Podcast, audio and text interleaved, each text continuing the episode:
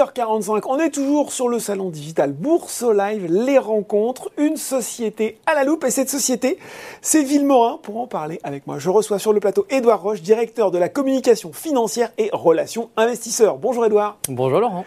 Alors, avec vous, on va bien sûr présenter Villemorin, euh, principaux axes stratégiques du groupe, son développement aux investisseurs qui ne connaîtraient pas ou peu la société. On évoquera aussi l'activité avec votre dernière publication de chiffre d'affaires et on terminera sur un volet consacré, et c'est bien normal, à la politique actionnariale, cours de bourse, dividendes, politique mise en place pour les actionnaires individuels, ben voilà, vous saurez euh, tout, bien sûr, ce moment d'échange et le vôtre. Si vous avez des questions, posez-les, on y répondra en direct. Et puis on va commencer tout de suite. Edouard, il est connu le nom de Villemorin, hein, là-dessus il n'y a pas de surprise, mais je pense que les gens qui nous regardent, les investisseurs, ne savent pas forcément euh, tous les métiers qui se cachent derrière, ni la façon dont le groupe déploie ses priorités stratégiques. Allez, c'est le moment pour un portrait complet en introduction de la société. Euh, merci Laurent. Un portrait, oui, que j'aime bien commencer par euh, la présentation de notre modèle d'affaires. Euh, ce que l'on a essayé de résumer à l'écran sur, sur cette slide, hein, c'est que nous sommes un semencier, c'est notre métier. trois étapes dans, dans, notre chaîne de valeur. La création de semences, c'est l'étape la plus fondamentale parce que c'est celle qui concentre le plus de temps. On estime qu'il faut entre 7 et 10 ans pour créer une nouvelle variété de, de semences. C'est comme un nouveau médicament. C'est comme un nouveau médicament. La, la R&D, la recherche, est une étape absolument fondamentale de temps, mais aussi d'investissement. On y reviendra certainement tout à l'heure. Donc ça, c'est la première étape, la création de semences. Ensuite, nous produisons ces semences au champ ou dans des serres avec nos agriculteurs multiplicateurs et ensuite nous les commercialisons. Ce modèle d'affaires, euh, il s'appuie sur plusieurs euh, façons de l'exercer. Une grande proximité tout d'abord avec euh, les marchés sur lesquels nous opérons. Euh, une vision également à long terme hein, du développement. Le temps, vous allez voir, c'est un élément fondamental dans notre activité. Euh, et puis trois valeurs, trois valeurs que l'on partage avec notre maison mère, qui est aussi notre actionnaire de référence, l'Imagrin. Euh, c'est le progrès, la persévérance et la coopération. Et d'ailleurs, notre logo le dit bien, hein, nous sommes les activités semences de, de l'Imagrin. Un triptyque également sur nos axes stratégiques, mais on va y revenir dans, quelques instants, sur l'investissement justement euh, en recherche, l'internationalisation de nos, de nos, activités, euh, et puis tout au long de notre développement, la conjugaison d'acquisitions ciblées euh, et de partenariats. Et ce métier de semencier, nous l'exerçons dans un monde euh, qui présente de très forts enjeux. L'augmentation de la population mondiale, on estime qu'on sera euh, plus de 10 milliards d'êtres humains euh, à horizon 2050 et que pour nourrir toutes ces bouches, il faudra que la production agricole augmente de 30%. Donc c'est très important dans un contexte aussi de, réduction des terres arables liées à l'urbanisation. Et puis évidemment, il y a un enjeu qui est structurel, euh, qui est aujourd'hui euh, au premier plan, euh, c'est le changement climatique. Il y a beaucoup de, beaucoup de défis à relever. On va rentrer dans le détail de ces métiers, de ces axes stratégiques, en rappelant peut-être déjà une évidence, c'est Villemorin, le premier semencier mondial non agrochimiste. Il va falloir que vous m'expliquiez cette petite nuance. Qu'est-ce que ça veut dire? On, est très fiers euh, de, dire qu'on est le quatrième semencier mondial, mais mhm. on est encore plus fiers de dire qu'on est le premier semencier non agrochimiste. On est un pur player de la semence. On ne fait que des semences, on ne fait pas de chimie. On nous compare souvent euh, à des bailleurs, à des Corteva, euh, mais nous, nous avons un seul savoir-faire qui est celui du généticien, du sélectionnaire, un savoir-faire historique mhm. qui, qui, est celui de la production de, de, semences. quelques chiffres peut-être pour, pour donner l'envergure de notre métier sur l'exercice 2020-2021, c'est 1,5 euh, milliard d'euros de chiffre d'affaires, 93 euh, millions d'euros de, résultats nets euh, et plus de 7000 collaborateurs dans le monde. donc c'est des chiffres effectivement impressionnants. cette activité de semencier, elle se répartit en deux grandes divisions, semences potagères, semences grande culture. Et là, ça rejoint un petit peu ce que vous disiez tout à l'heure. Activité d'autant plus importante, stratégique dans le contexte actuel où, il faut le dire, on entend même parler de crise alimentaire et, potentiellement d'ouragan de famine, effectivement. Ça, c'est la crainte de l'ONU. Euh, je commence peut-être par vous présenter l'activité un peu historique hein, de, de, Villemorin et compagnie, celle avec laquelle nous, nous sommes introduits en bourse en 1993. Euh, c'est celle des, semences potagères. Et là, nous sommes le leader mondial, nous sommes le numéro un euh, des semences potagères depuis 2018-2019. c'est une activité avec laquelle nous, nous, commerçons avec des maraîchers, des conserveurs, ce sont nos, nos, principaux clients. Mhm nous sommes présents sur l'ensemble des géographies avec des espèces qui sont à la fois mondiales, c'est le cas de la carotte, c'est le cas du poivron, des tomates, où nous sommes leaders sur ces espèces, mais aussi des espèces beaucoup plus locales, des espèces de niche, où là aussi nous avons une position de leadership. Je pense par exemple aux fenouilles en Italie, ou par exemple à l'endive qui est, qui est consommée, commercialisée dans, dans, le nord de la France et, et dans le Benelux. Et cette activité de semences potagères, elle représente 47% de notre, de notre chiffre d'affaires. Une autre activité qui est euh, celle des semences de grande, culture, voilà, avec laquelle on, enfin, on, a rejoint le périmètre côté avec ces activités en 2007. Mhm. Euh, donc euh, l'introduction, l'introduction de, de, ces activités sur le périmètre côté est beaucoup plus tardif. Là, nous sommes dans une position de, de challenger. Hein. on est le numéro 6 mondial. nous avons une, une stratégie multi-espèces avec quatre espèces mondiales que nous avons dans notre portefeuille le maïs, le tournesol, le colza et le blé. deux espèces espèces euh, parmi ces quatre mhm. espèces stratégiques sont mondiales. C'est le maïs et le tournesol, aussi bien en, valeur qu'en que en surface. Euh, la majeure partie de notre, euh, de notre activité de semences de grande culture, elle est effectuée en Europe et depuis quelques années également en Amérique et principalement en Amérique du Sud. Et là, c'est une activité qui représente 49, 49% pardon, de, notre, de notre chiffre d'affaires. 49% du chiffre d'affaires. Et un peu impressionnant de voir hein, les positions de leader de Villemorin dans toutes ces activités. Euh, à côté des semences potagères, des semences grande culture, il y a l'activité produits de jardin. Là, c'est pour tous les jardiniers euh, amateurs et dont les enseignes euh, fleurissent dans nos villes. Que représente cette activité pour Villemorin alors c'est une activité à laquelle on tient beaucoup. C'est 4% ah du chiffre d'affaires, mais c'est 80% de notoriété. Et eh oui, c'est ça, la notoriété incroyable. Voilà, vous disiez en introduction, Villemorin, tout le monde connaît. Effectivement, on est leader sur les, les semences euh, euh, des, jardiniers amateurs, leader aussi sur, euh, sur le segment du bio. Hein. On a 800 variétés de, semences au catalogue, dont une, une centaine sur, sur le bio. et donc c'est une activité voilà, qui est historique pour, pour l'île Morin et compagnie. Je crois qu'on voit à l'écran notre boutique sur les quais de la Mégisserie hein. à Paris. Voilà. très belle, effectivement, la notoriété de Villemorin grâce à ces différentes boutiques. Voilà, maintenant qu'on a fait un tour exhaustif des activités du groupe, on va revenir en les détaillant vous l'aviez évoqué sur les trois priorités stratégiques que nous avons vues ensemble au début et on va les rappeler justement. Alors effectivement, trois, trois axes stratégiques pour, euh, pour notre développement. C'est l'investissement soutenu et continu en recherche, mais on va y revenir dans quelques instants. C'est aussi une forte internationalisation de nos activités. Euh, on a 41% euh, de, de notre chiffre d'affaires qui est réalisé hors d'Europe, exactement. Parmi nos, nos, collaborateurs, nous avons 77 nationalités différentes qui sont représentées et 47% de, de, nos effectifs sont situés, sont situés en dehors de l'Europe. donc une vraie internationalisation des activités avec une présence sur l'ensemble des continents. Mhm. Euh, et puis un dernier axe stratégique qui est la, conjugaison d'acquisitions ciblées euh, et de partenariats. Euh, alors je pense par exemple à notre joint venture aux États-Unis qui est Agreliant ou encore à, la participation minoritaire que nous avons dans Citco, qui est le premier semencier africain. Ce que l'on regarde quand on euh, souhaite nouer un partenariat ou réaliser une acquisition euh, avec, euh, avec une structure, eh bien c'est comment celle-ci va nous permettre de pénétrer une zone à fort potentiel de développement. Euh, c'est aussi comment on va enrichir notre catalogue de, ressources génétiques. Exactement. Euh, et puis, et ça c'est d'autant plus important dans la période actuelle avec le conflit russo-ukrainien, mais aussi avec le changement climatique, c'est comment on va mitiger nos risques et euh, les ventiler sur l'ensemble des, géographies. quand les mauvaises conditions météorologiques sont, moins bonnes dans l'hémisphère nord, on est implanté dans l'hémisphère sud, ce qui nous permet de, continuer à produire et livrer des semences. Diversification des risques, et on voit que là aussi c'est primordial. Exactement. Euh, si on fait un focus sur le premier axe dont on a parlé, l'innovation, elle est partout, justement, euh, pas seulement dans la tech, c'est un peu quelquefois l'idée reçue, mais une fois qu'on a dit ça, en quoi consistent ces investissements de recherche pour Villemorin C'est quoi? C'est des carottes plus grosses, des, tomates avec plus de goût, plus résistantes euh, C'est exactement ça, c'est tout ça. Peut-être deux chiffres pour, mmh. euh, pour illustrer ce qu'est la R&D pour Villemorin et compagnie. C'est 257 euh, millions d'euros sur l'exercice précédent, donc c'est 16,4% de notre chiffre d'affaires semences aux professionnels qui est consacré à la R&D.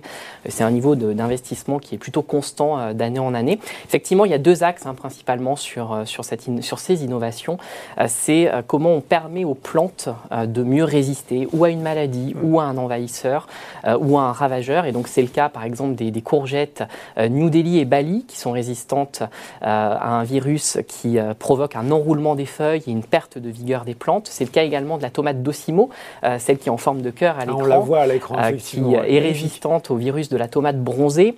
je pense également à Terrapure. Terrapure, c'est une carotte euh, qui euh, n'est pas une carotte de consommation, c'est une carotte piège que l'on, sème tout simplement pour, euh, pour limiter la, la, propagation des nématodes qui sont des vers des petits vers dans le sol qui ah vont attaquer le système elles racinaire. Elles attirent, elles attirent ces nématodes et ensuite on peut semer les vraies carottes de consommation. Donc c'est, une culture en fait de, de, de nettoyage du sol, si j'ose dire. Et puis une dernière innovation qui naturelle, naturelle, exactement. ça c'est important parce que toutes ces innovations, elles permettent de limiter euh, les produits phytosanitaires. Hein. On est vraiment euh, focus sur, euh, sur ce savoir-faire de semencier.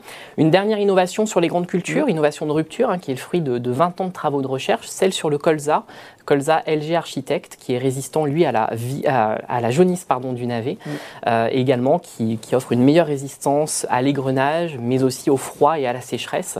et LG Architect, qui est la, la, marque commerciale de ce colza, eh c'est l'une des trois marques les plus commercialisées euh, en Europe euh, au cours de, ces euh, trois dernières années. Donc on en est très fiers. Ça c'est le premier axe. Et le deuxième axe de la recherche, bah, c'est l'expérience du producteur, mais aussi l'expérience finale du consommateur. Et là je pense à Amoresco, qui est le premier chou romanesco orange.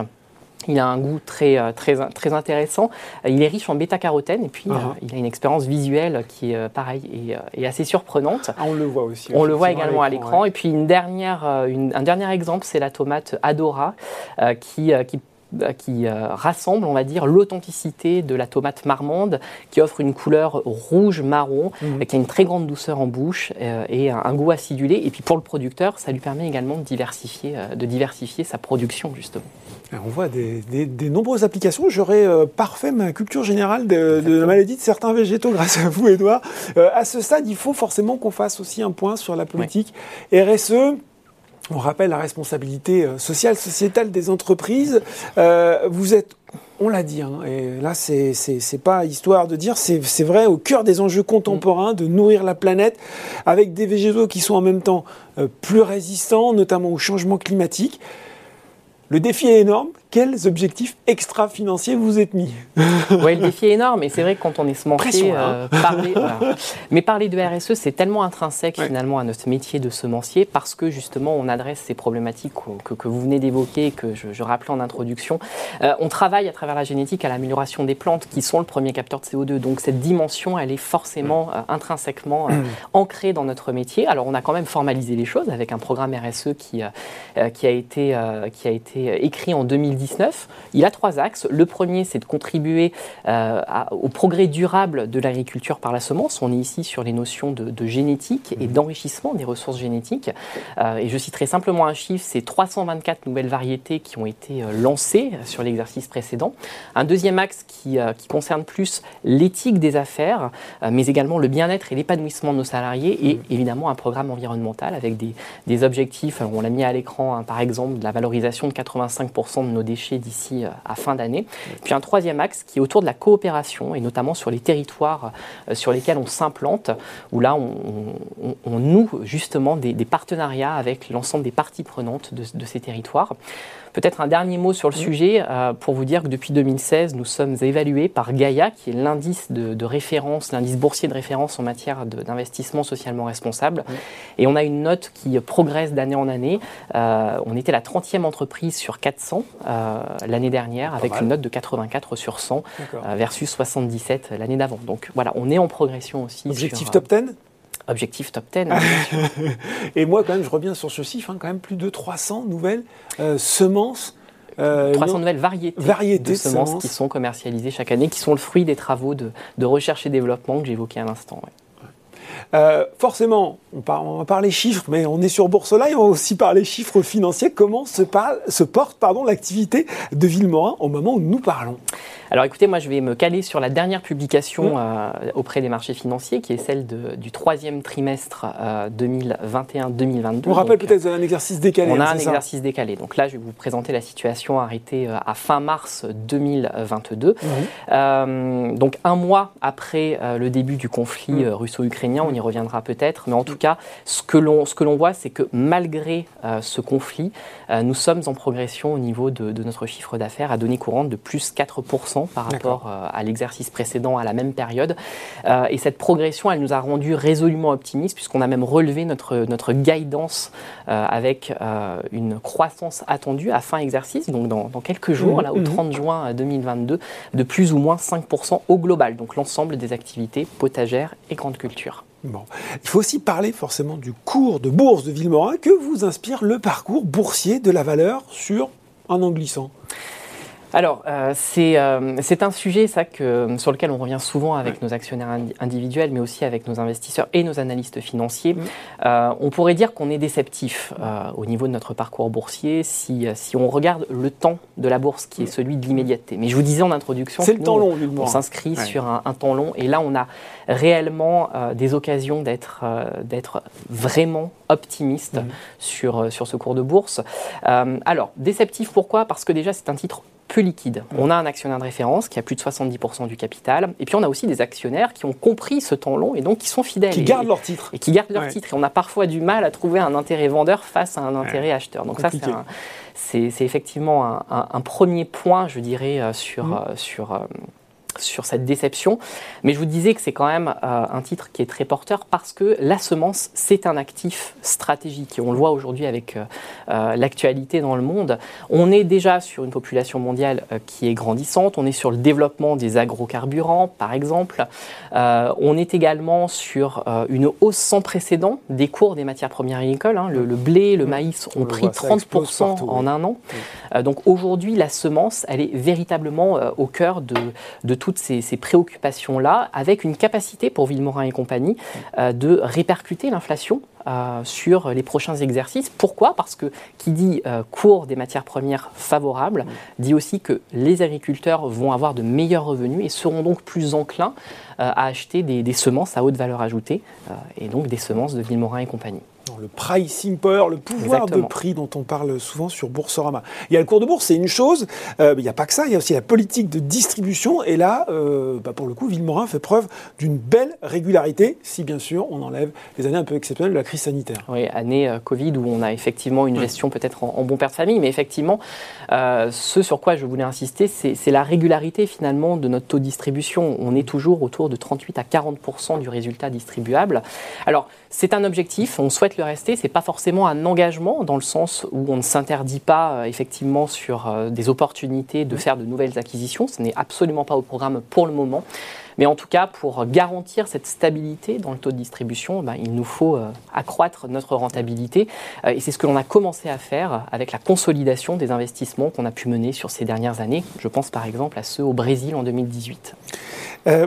Qu'est-ce qu'il faut faire si on est actionnaire euh, ou si on a envie de le devenir à l'issue de cette présentation pour avoir toutes les dernières infos et rendez-vous importants de Villemorin Bien, la première chose, on vous appelle. Alors, on peut m'appeler effectivement, mais vous avez aussi en ce moment euh, Camille Cunier, qui est en charge des relations actionnaires individuelles euh, au sein de mon équipe, qui est sur euh, notre e-stand dans le cadre ah oui, c'est le moment jamais. C'est hein. peut-être aussi le moment. Attendez quand même la fin de la conférence avec Edouard.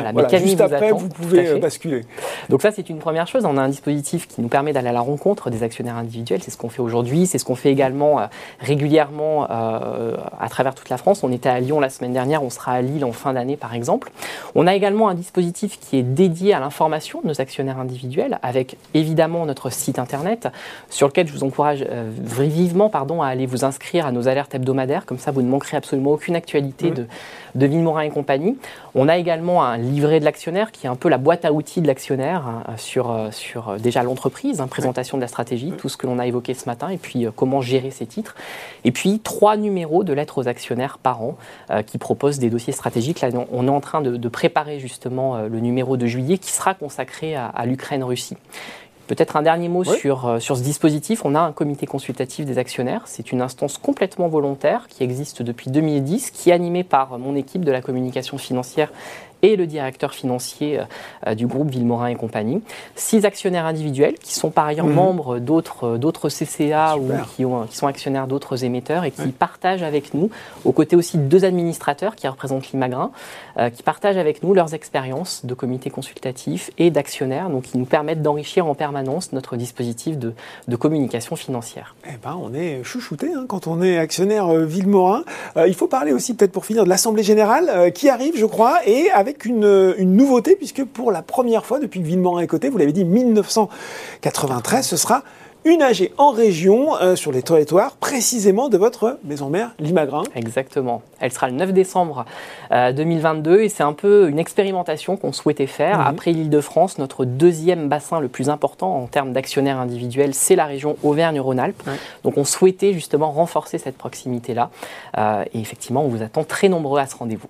Bon voilà, 9 décembre, ça c'est normal aussi, une assemblée qui, qui est en fonction de l'exercice fiscal. Voilà, très clair.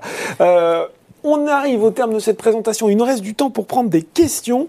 Il y a cette question de Madeleine qui est tombée, qui est super intéressante. L'entreprise a-t-elle une action en direction de la conservation et du développement des semences anciennes que l'on dit marginalisées?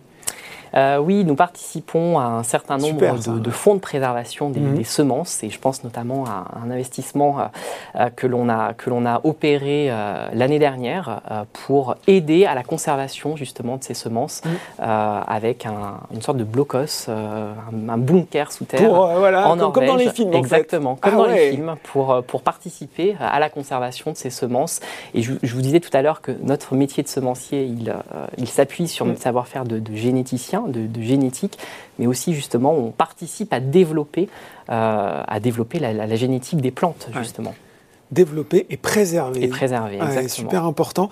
Euh, cette question de Stéphane, et effectivement, euh, on l'a abordée, mais je pense qu'il va falloir faire un point complet parce que je pense que beaucoup d'investisseurs se posent, c'est les conséquences de l'invasion de l'Ukraine par la Russie sur votre activité. La Russie, mais l'Ukraine, vous allez expliquer mieux que moi, qui est fameux grenier à blé de l'Europe. Comment, euh, comment ça impacte euh, l'activité du Grenier à blé et tournesol aussi. Hein, et tournesol, principalement les, espèces. Colza également et maïs, mhm. hein, si, on, si on se concentre sur euh, sur l'Ukraine, alors Ukraine-Russie, nous, à l'échelle de Villemorin et compagnie, c'est 10% du chiffre d'affaires annuel. Hein. c'est 130 millions d'euros sur les grandes cultures et 10 euh, millions d'euros sur, sur les potagères. Ce conflit, effectivement, il a démarré euh, fin février, donc on était à un mois de, de la fin de, notre troisième trimestre. Ce que l'on a observé, euh, c'est que ce sont principalement, c'est principalement pardon, l'activité des semences potagères qui a mhm. été impactée, à notre grande surprise, hein, par, oui, parce qu'on a pu dire justement grande culture, peut-être plus. Grande culture, alors il y a eu un, un très très bel effort de la part de l'ensemble de nos équipes, euh, notamment de notre filiale Limagran Europe, pour continuer euh, à approvisionner les agriculteurs aussi bien russes qu'ukrainiens.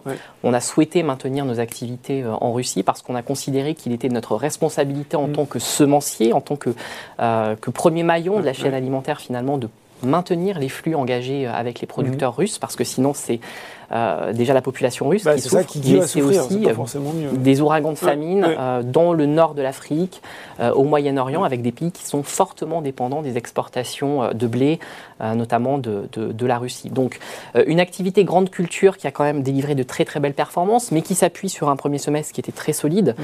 avec de très belles progressions de part de marché en colza, notamment en Europe. Hein. on est le, le, leader du colza en Europe, mais aussi en Amérique du Sud, avec de très belles campagnes au Brésil, en maïs et en soja. Euh, et puis donc les semences potagères qui ont été euh, un peu plus impactées parce que plus sujettes, j'ai envie de dire, à l'inflation. et, donc certains, certains producteurs ont opéré des conversions de cultures vers les céréales, justement et puis des problèmes un peu récurrents de disponibilité de main-d'œuvre, par exemple, mais euh, avec une grande confiance quand même sur, euh, sur la suite. On sera toujours là, on sera toujours obligé euh, de, de, nourrir ces populations. Mm. Donc, nous, notre métier, je vous le disais tout à l'heure, la semence, c'est un actif stratégique. Donc, ça, c'est réellement notre optimisme. Puis, je, dirais peut-être un dernier mot pour, pour nos collaborateurs qui sont en, Ukraine, qui ont fait preuve. J'allais vous poser la question. Oui, vous en avez, c'est ça? On, a effectivement une centaine de, de collaborateurs qui, qui sont installés en Ukraine une centaine également en Russie. Euh, donc on a mis en place tout un dispositif de, couverture, de prévoyance. Certains euh, collaborateurs ont, même été accueillis par des collègues en Pologne, donc il y a une, une vraie solidarité, euh, et un vrai dévouement. C'est ça que je voulais saluer de la part de, nos collègues sur place pour maintenir le business et parfois livrer des semences dans des coffres de voitures dissimulés entre les bombardements. Donc il y a, réellement un engagement sans faille de la part des équipes sur place un engagement sans faille. Ce seront les mots de la fin, les pieds bien plantés dans la terre, mais le regard loin vers l'horizon. Voilà, c'était la présentation de Ville Merci beaucoup, Edouard, pour cette présentation. Merci beaucoup de m'avoir invité. Merci, Laurent. Voilà, c'est fini pour cette conférence, mais restez avec nous, le programme se poursuit sur Bourse Live.